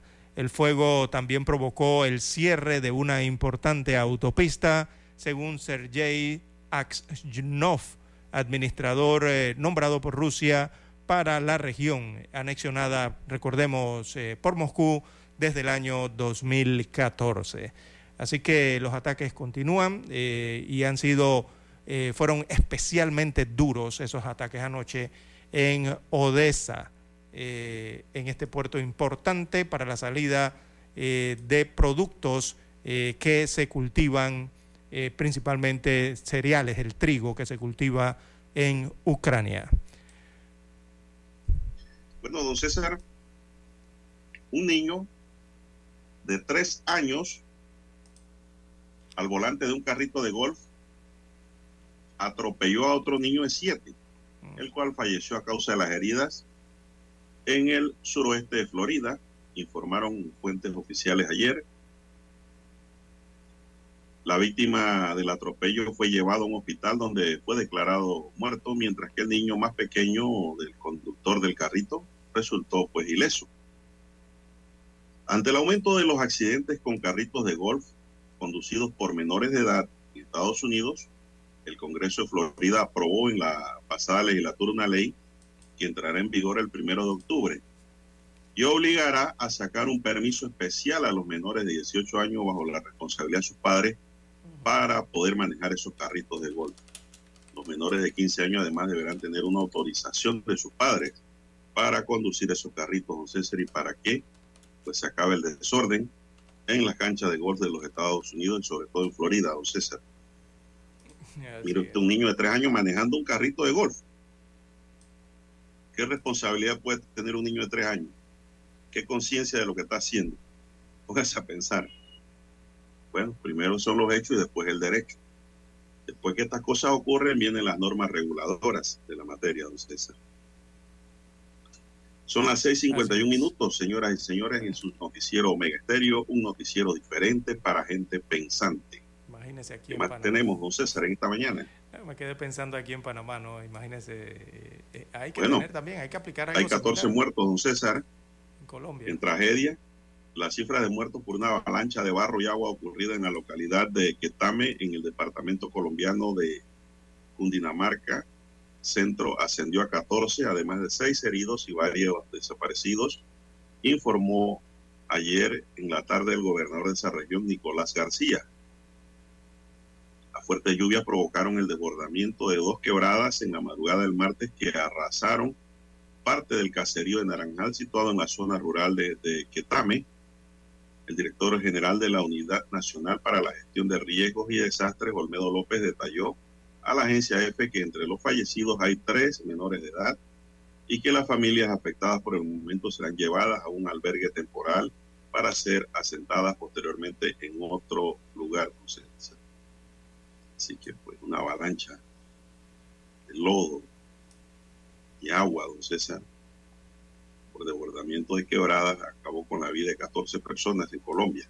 Sí, otra de las tragedias ocurridas. También otra tragedia ocurrió, don Juan de Dios, en Colombia, en un accidente de tránsito entre un autobús y un camión que dejó, hasta el momento se han contabilizado ocho fallecidos producto de este accidente en Colombia, en La Guajira.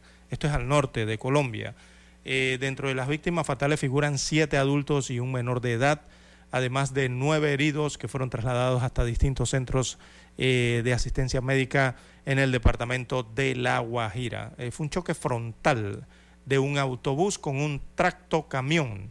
Esto en el departamento de La Guajira, repito, al norte de Colombia. El accidente ocurrió en la carretera que va desde la capital, esto viene siendo Riohacha, hasta el turístico municipio de Palomino, según un mensaje enviado a los medios de comunicación social. En este momento hay ocho personas fallecidas, entre ellas un menor de edad, y tenemos nueve heridos que han sido trasladados a los centros médicos cercanos, según detalló eh, un coronel del ejército eh, colombiano. Eh, se maneja la hipótesis entonces de que uno de los conductores se quedó dormido, aunque hay que reconocer que las vías eh, de esta Guajira suelen ser carreteras angostas. eh, don Juan de Dios, ocurren muchos accidentes eh, de tránsito en este tipo de carreteras. Esto ocurrió al norte de Colombia, lastima eh, la muerte entonces de ocho fallecidos, perdón, la muerte sí de ocho personas, ocho fallecidos entonces en Colombia, producto de esta tragedia, al igual de lo que ha ocurrido con las inundaciones, don Juan de Dios.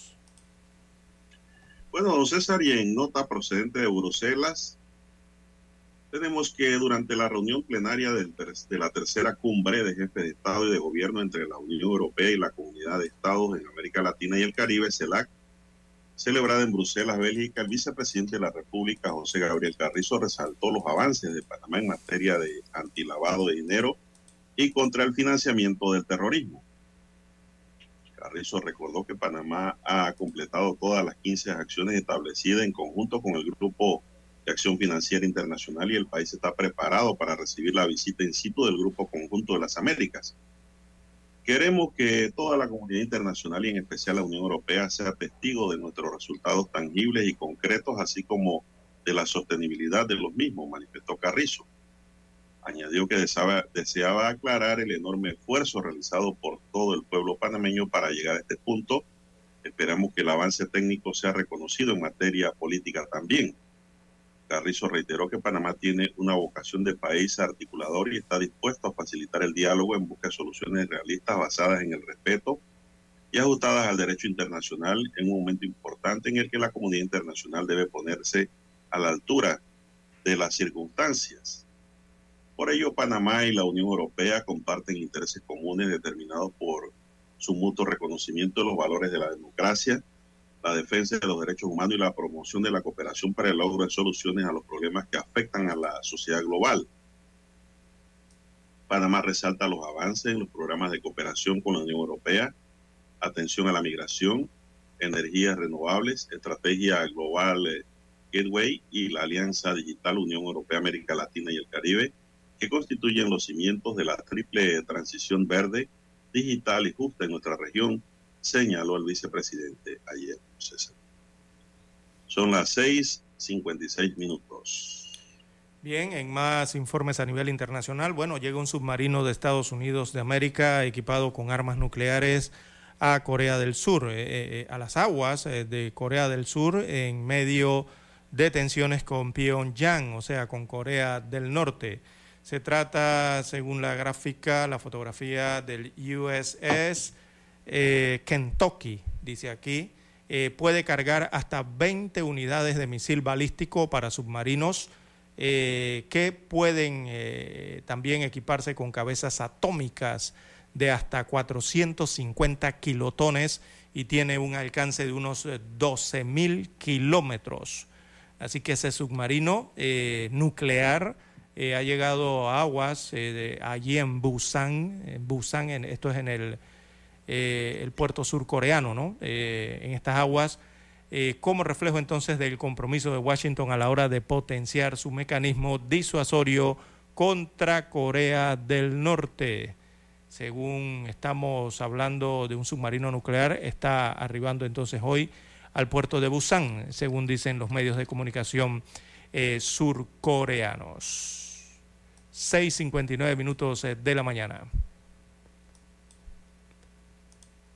Bien, eh, más informaciones internacionales para la mañana de hoy. También tenemos, amigos oyentes, eh, el Consejo de Seguridad de la ONU debate por primera vez sobre la aplicación militar de la inteligencia artificial. Eh, este debate de dos horas, eh, allí tomaron la palabra expertos y algunos de los Estados miembros quienes recalcaron la rapidez con la que la inteligencia artificial está evolucionando, así como sus potenciales y también sus riesgos. Así que esto lo han, lo han destacado en el Consejo de Seguridad de las Naciones Unidas, eh, eh, de básicamente los peligros, fue lo que atendieron, los peligros de una aplicación eh, militar de la inteligencia artificial. Esto en este primer debate sobre esta tecnología, en el que precisamente Rusia aprovechó para atacar a Estados Unidos, como país líder de esta herramienta, o sea, líder de la inteligencia artificial, mientras que el resto de los estados eh, del mundo destacaron la importancia de propiciar un enfoque multilateral para crear una regulación respecto a la aplicación militar de la inteligencia artificial. Tenemos la conexión satélite desde Washington, Estados Unidos. Noticiero Omega Estéreo. El satélite indica que es momento de nuestra conexión. Desde Washington, vía satélite. Y para Omega Estéreo Panamá, buenos días, América. Buenos días, América. Vía satélite. Desde Washington.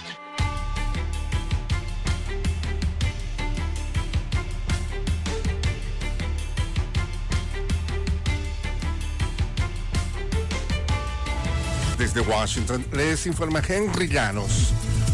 Muchos estadounidenses celebran que la inflación haya bajado al 3% en junio, pero eso no mejora automáticamente su poder adquisitivo, sobre todo si los salarios no aumentan. Nos informa Laura Sepúlveda. El hecho de que la inflación baje no quiere decir que los precios van a bajar lo que va a pasar es que van a dejar de inflarse más. Para los expertos es claro, para que la economía se ajuste y sea equitativa es necesario un aumento en los salarios y de las pensiones. Un escenario lejano para trabajos informales sin garantías de ingreso mensual y que son comúnmente ocupados por la población hispana. Algunos hispanos en Texas señalan que ven cómo los costos suben pero no su ingreso, por lo que su presupuesto de mercado se mantiene. Laura Sepúlveda, Austin, Texas. Rachel Mary Powell de Pensilvania, quien usó un megáfono para dirigir la turba que asaltó el Capitolio Fue declarada culpable el martes de unirse a ella para tratar de impedir que el presidente electo Joe Biden ocupara su cargo. El juez Ross Lambert presidió el juicio sin jurado y declaró al Powell culpable de cargos derivados del ataque del 6 de enero de 2021. Powell, declarada culpable de los nueve cargos presentados en su contra, recibirá su condena el 17 de octubre, según actas judiciales. Hasta entonces permanecerá en libertad. En Venezuela rechazan que el juicio de varios presos políticos inicie de nuevo a pesar de que algunos cumplen tres años en prisión. Desde Caracas nos informa Carolina Alcalde. Los juicios de decenas de presos políticos, entre ellos el periodista Roland Carreño, detenido desde hace casi tres años, y el director de la Organización Defensora de Derechos Humanos, Javier Tarazona, en prisión desde hace dos, comenzarán desde cero luego de que le fue revocada la competencia al Tribunal contra Terrorismo que llevaba las causas. Y no es la primera vez que sus procesos se ven interrumpidos. Varios abogados han denunciado que no existen pruebas para condenarlos y el mecanismo para mantenerlos en prisión es interrumpir el juicio. La modificación de la competencia del tribunal afecta a los detenidos y al debido proceso. Carolina Alcalde, Voz de América, Caracas. Drones y misiles rusos golpearon objetivos en diferentes lugares de Ucrania durante una noche de intensos ataques aéreos que incluyó al puerto sureño de Odessa por segunda noche consecutiva, donde dejó al menos 12 heridos, según indicaron autoridades. Entre tanto, un incendio en una instalación militar en la Crimea anexionada por Rusia provocó el cierre de una importante autopista y la evacuación de 2.200 civiles de cuatro poblaciones, según Sergei Akisonov, administrador nombrado por Rusia para la región.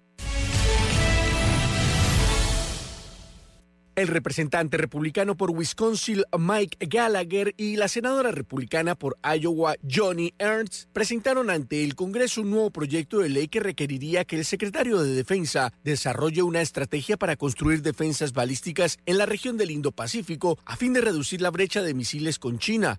El proyecto que se desarrollaría mancomunadamente con los aliados en la región lleva por nombre Ley de Anillos de Fuego de 2023.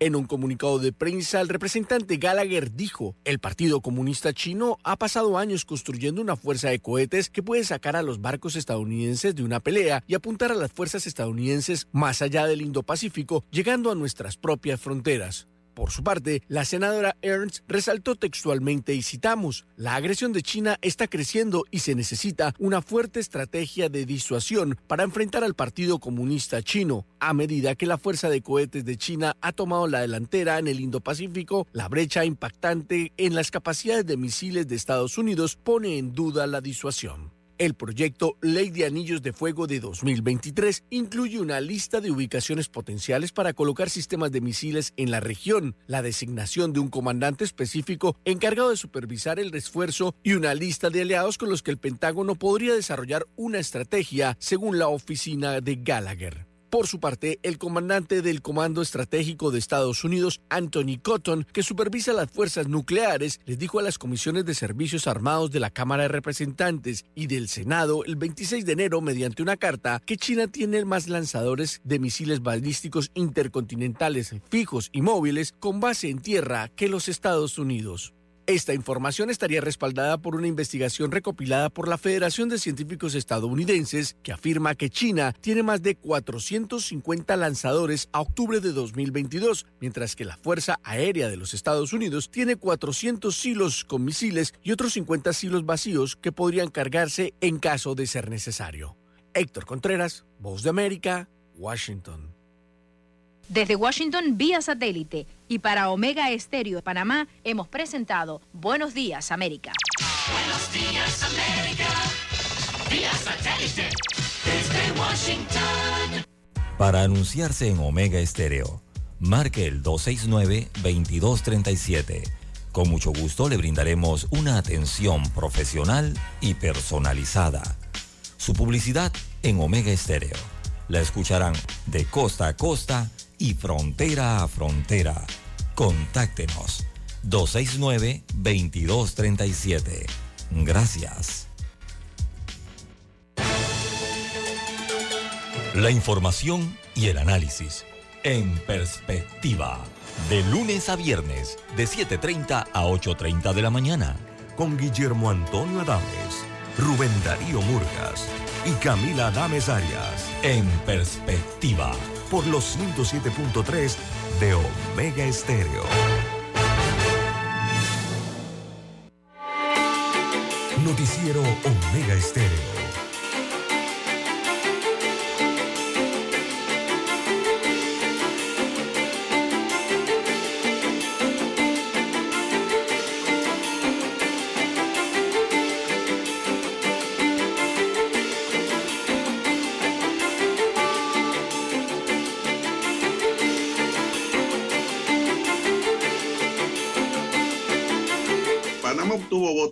Necesarios para la Secretaría General de la Organización Marítima Internacional, OMI, para el periodo 2024-2027 a través de la candidatura de Arsenio Antonio Domínguez Velasco.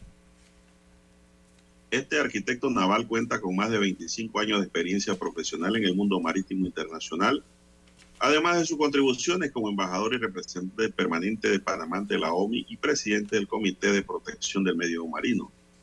Arsenio Domínguez actualmente es director de la División de Protección del Medio Marino de la OMI, luego de fungir como director de la División Administrativa y jefe de gabinete y de la organización, por lo que cuenta con la trayectoria y experiencia que se requiere para el cargo logrado ayer en Londres, o César. Así, que Panamá, pues, eh, obtiene por mayoría de votos la Secretaría General de la Organización Marítima Internacional es bueno porque Panamá es un país marítimo realmente. Así es. Canal, ambos mares. Eh, eh, esto sirve para desarrollar aún más la vocación marítima del país, don Juan de Dios, que no está completamente desarrollada. A veces los panameños no miramos mucho hacia nuestros mares. Nos quedamos en el tema de los servicios. Bien, las 7.9, 7.9 minutos de, la mañana en todo el territorio nacional. Y hablando de cómo suena Panamá en el mundo, don Juan de Dios, eh, bueno, mire lo que ha ocurrido en los Estados Unidos de América. Eh, ahí hay un candidato presidencial o un aspirante a la presidencia de Estados Unidos que ha propuesto cerrar el tapón del Darién. Así como lo oye, el tan sonado tapón del Darién, ¿no? En medio de esta eh, emigración, inmigración, como usted lo quiera eh, calificar, eh, mundial que hay a través de esa ruta hacia el cono norte de Estados Unidos de América. Se trata del gobernador de Florida y también candidato presidencial de Estados Unidos, Ron DeSantis, muy conocido en Latinoamérica. Él anunció algo que se llama o lo denomina misión, dos puntos, detener la invasión.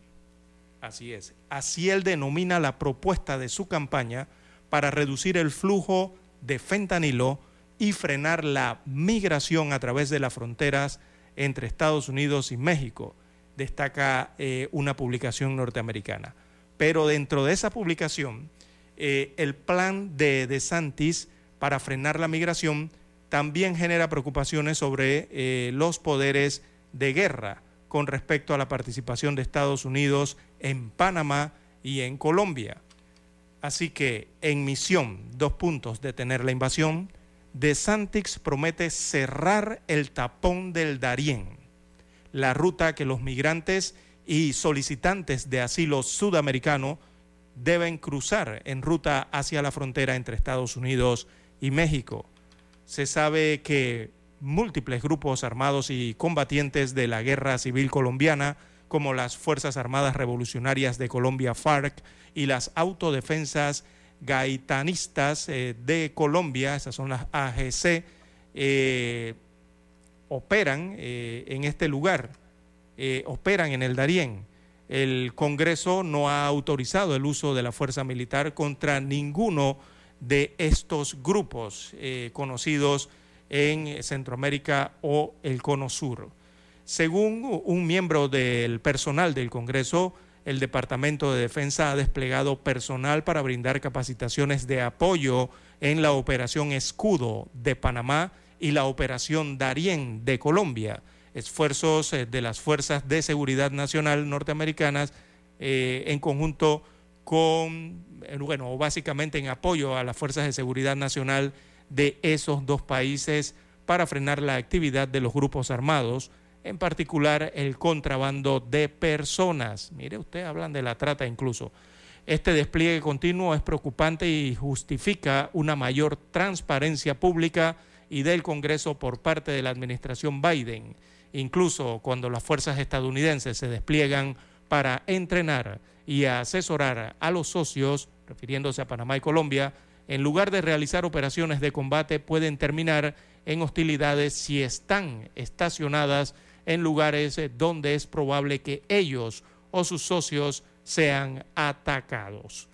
Así que a pesar del riesgo de hostilidades no autorizadas, parece que el gobernador de Santix, también aspirante presidencial de los Estados Unidos de América, quiere duplicar el despliegue de la administración Biden, misión detener la invasión, eh, según propone De Santix, para cerrar el tapón de Darién con el objetivo explícito de detener las personas migrantes y solicitantes de asilo eh, a los Estados Unidos de América. Así que esto va más allá del alcance actual de los esfuerzos respaldados por los Estados Unidos en Darién, que según se informa no aspiran a un cierre total de la frontera y no tienen como objetivo a los migrantes o solicitantes de asilo, a diferencia de las organizaciones criminales transnacionales involucradas en el tráfico de personas.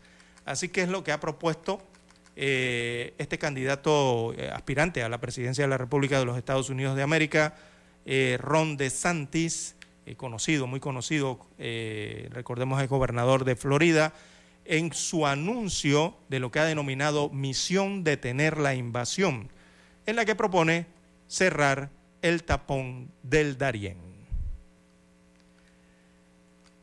Bien, así está la situación. César. Siete, Colombia quiere 13 que se abra, ¿verdad? Colombia pide que se abra. Correcto.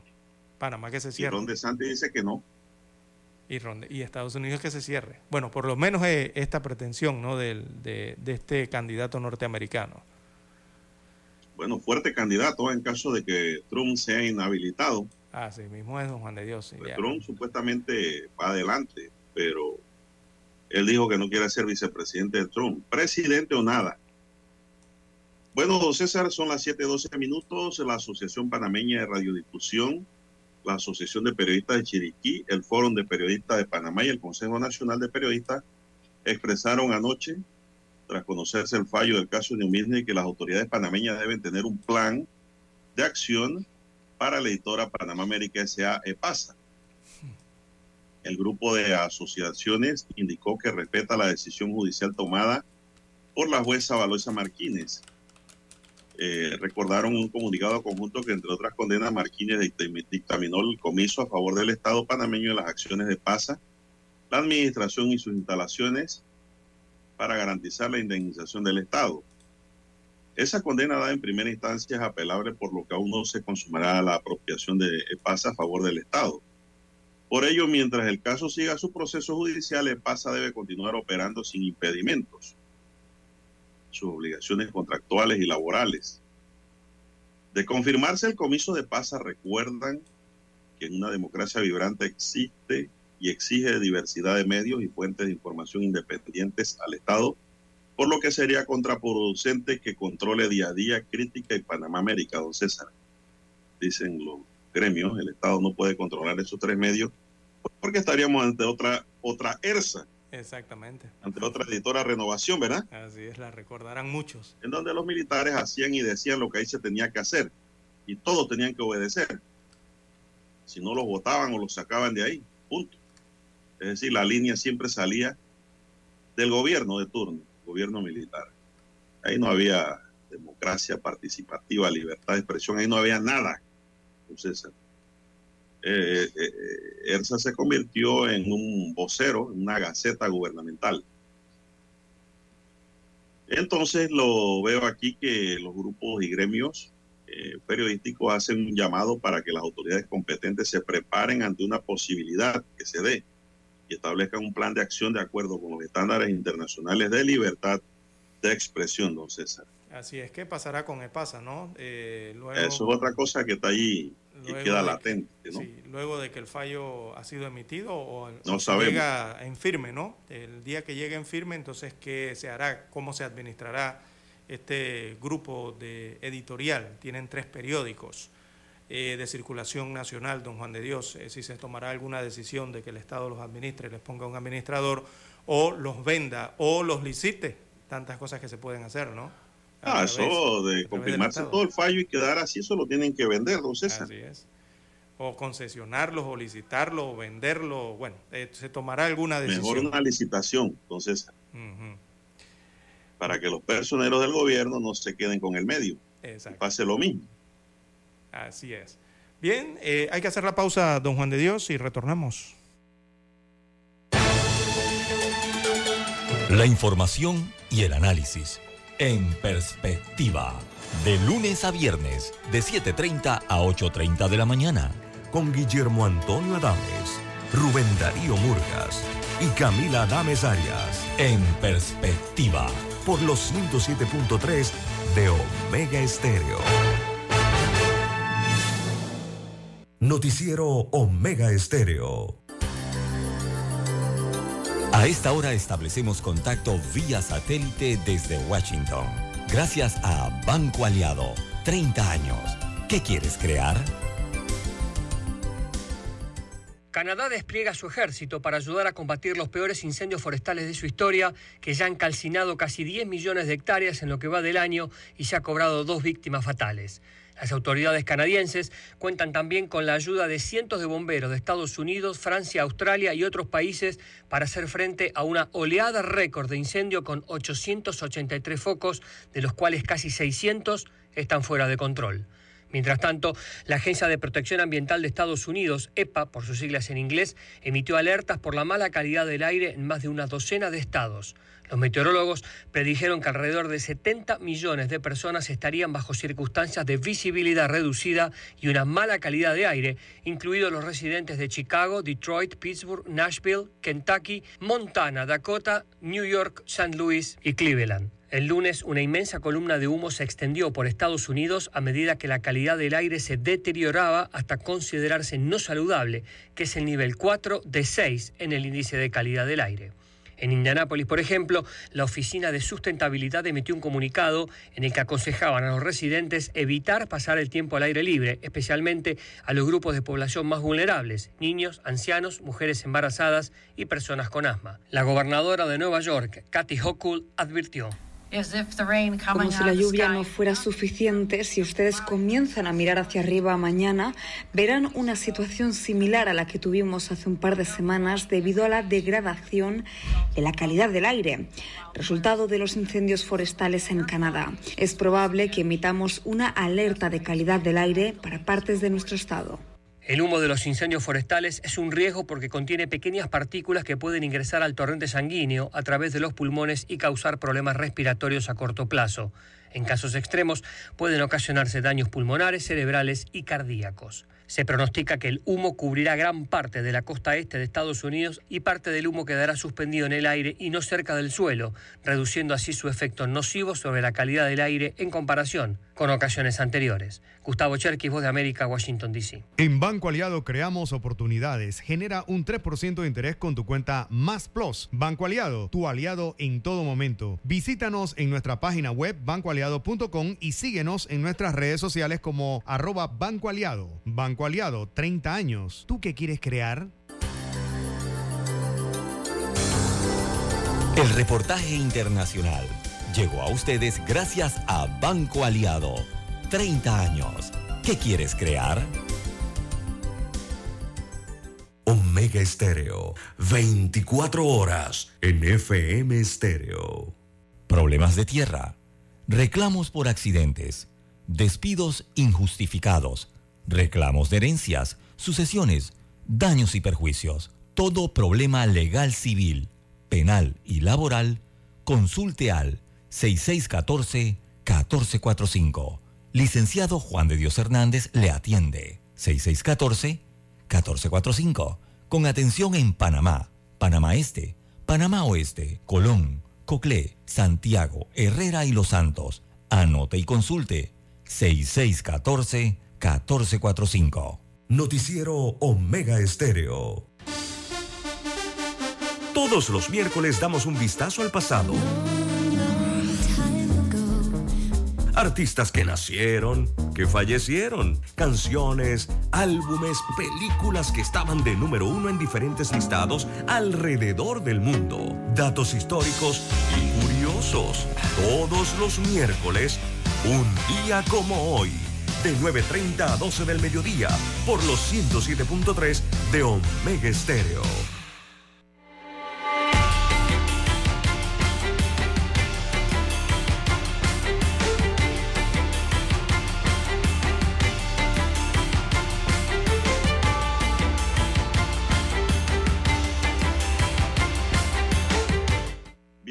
César, son las 7.21 minutos, ve- eh, 21 minutos para pasar a las 7 de la mañana. Estamos, dice allí, eh, don César, aquí me escribe un abogado. A ver, ¿qué dicen las redes? Bueno, dice el oyente este que me escribe el abogado, que muy buena la reflexión jurídica que dimos sobre eh, la situación que pudiese ocurrir si no hay un fallo antes del 5 de mayo del próximo año y ganase las elecciones de Ricardo Martinelli. ¿Te acuerdas? Sí, en tal caso, ¿no? Exacto, sí. Eh, en tal caso, no esa es una apreciación subjetiva, eso no es así.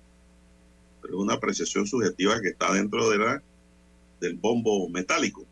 Si eso ocurriese, que Dice el oyente, me gustó mucho eso porque no lo había escuchado, dice, por eso que este noticiero es mango de calidad y todo terreno. Así es. Saludos y de las felicitaciones a los don César Lada y a don Juan de Dios, dice. Gracias, gracias. Gracias por lo de don. Por el tema del- de las competencias, ¿no? ¿Quién la perdería o hacia dónde pasaría? Eh, de lo que tratamos más temprano en la madrugada. Eso, ¿no? eso nos remontamos más allá, ¿no? En caso tal de que se dieran dos eventos. El primero que no hubiera sentencia y el segundo que Martinelli se la rifara, ganara y llega a ganar la presidencia. Pues ya no sería la Corte quien juzgaría en última instancia a Martinelli, sino la Asamblea Nacional de Diputados por Exactamente. razones de la calidad de la parte. Se trata de un presidente. Los presidentes nada más pueden ser juzgados por El, la Asamblea por el Nacional de Diputados. exactamente. Y, los fallos de las asambleas en el mundo entero son eminentemente políticas. don César. Así mismo es. Allí te dicen que 2 más 2 es 3 y punto. Ahí no puedes cambiar nada. Allá que todo es 5 menos político. 2 es 1. Así quedó. Y todos dicen, ah, sí, fue una decisión política, pues aplaudan. No, eso así no, así, así no se debe jugar. Así es. Y Bueno, peor aún, la mayoría de estos diputados no son abogados. Y los que son y ejercen. Y los que ejercen son mínimos. Exacto. Así Esto, que eso, esto viendo los escenarios de si queden firmes o no queden firmes y se dan otra, otras aristas, ¿no? Como es el pasar del tiempo y que se dé la elección y dependiendo también de quién resulte ganador. Eso todo depende, son escenarios, ¿no? Que se pueden presentar. Son escenarios ya. Final. simplemente lo que estamos ¿no? Yo analizando. me estoy ¿no? yendo al gordito del zodiaco. sí, así es. Eh, muchos se preguntan también por qué el Tribunal Electoral no ha emitido un concepto, o sea, los magistrados no han hablado respecto, eh, tr- trataron de consultarlos, ¿no? El día de ayer respecto a este caso, pero es que ellos no tienen por qué hablar todavía, don Juan de Dios. Eh, ¿Quién? eh, los, los Ah, magistrados no, no, del no, Tribunal el Electoral. no tiene nada Eso, que opinar aquí. Nada que opinar. No es prudente que opinen todavía, porque Ah, tienen faltan los tiempos, don Juan de Dios, todavía no es tiempo. El Tribunal Electoral eh, evidentemente no se va a pronunciar, por lo menos en este momento no creo que No, lo no, vayan a hacer nada. sobre este caso del expresidente y el caso New Business, eh, principalmente porque la sentencia no está en firme, don Juan de Dios. Mientras eso no está en firme, ¿qué puede decir el Tribunal Electoral? Nada, tienes que esperar los plazos y los procesos, que el proceso continúe, ¿no? O que el caso cierre eh, finalmente Bueno, eh, a través de lo, todas lo sus cierto, instancias. don César, es- es que esta noticia le ha dado la vuelta al mundo. Sí, correcto. Una noticia de impacto internacional en donde se condena a un expresidente, don César. Eh, ya eso se había visto en otros países del área latinoamericana, pero en Panamá es histórico. Bien, son las 7.25 minutos, don César. El Ministerio de Salud reportó cinco nuevos decesos por la influencia durante la semana 28. Con ello van 32 defunciones en lo que va de este año. Ninguno de los 28 an- se habían vacunado, don César. Se trató de cuatro mujeres y un hombre identificado tres con influenza A y dos con influenza tipo B. Además, la edad de ellos, los fallecidos, oscila entre 7 meses y 88 años. De las 32 defunciones por influenza, 16 hombres se han dado, pues, y 16 en mujeres. Y el rango de edad está entre un mes y 88 años. El MINSA reportó que han analizado 4.200 muestras, de las cuales 640 son positivos por influenza, don César. Eso depende también, don César, de la condición física de la persona, ¿no? La condición eh, de defensa que tenga el ser humano. Todo el mundo no es igual. A uno las enfermedades lo golpean más duro que a otros. Pero lo cierto es que aquí se han muerto 32 ya por gripe, don César, y ninguno tenía la vacuna. ¿Y usted está vacunado, don César? Contra la gripe, la influenza, sí, con la- correcto. Sí. Sí, como no, yo pasé por allá Claro. en, en Coclé, rapidito. Facilito y rapidito. y rapidito, don Juan de Dios, en los centros de salud. Los bueno, hacia el interior, no sé acá en la capital cómo Te estará pregunta una vez le ponen la vacuna. Eso sí tiene que ir antes de la una. Ah, sí, correcto, antes del mediodía, lo mejor, lo más recomendable. Sí, sí, sí. Pero es rápido, es uf, muy Es rápido. rápido. ¿no? Y, y tremenda atención con, la, con las, las enfermeras. don Tremenda atención. Y si la persona tiene algún tipo de discapacidad que no puede caminar, o sea, la enfermera, La viene enfermera con va hasta la el estacionamiento. aguja exacto. y lo puya en el carro afuera. don Así César. mismo es. Eh, eh, allá sí van Así afuera. El servicio se está dando. Así es. Bien. Tocumen es el ejemplo. Ujú. Bien, El don buen servicio Dios. de inmunización que se está dando. No hay tiempo para más. Bueno, se nos acabó el tiempo, señoras y señores. Daniel Arauz Pinto nos acompañó en el tablero de controles. En la mesa informativa les acompañamos. César Lara. Y Juan de Dios Hernández Sanjur. Gracias, señoras y señores, por su tiempo. Siguen escuchando Omega.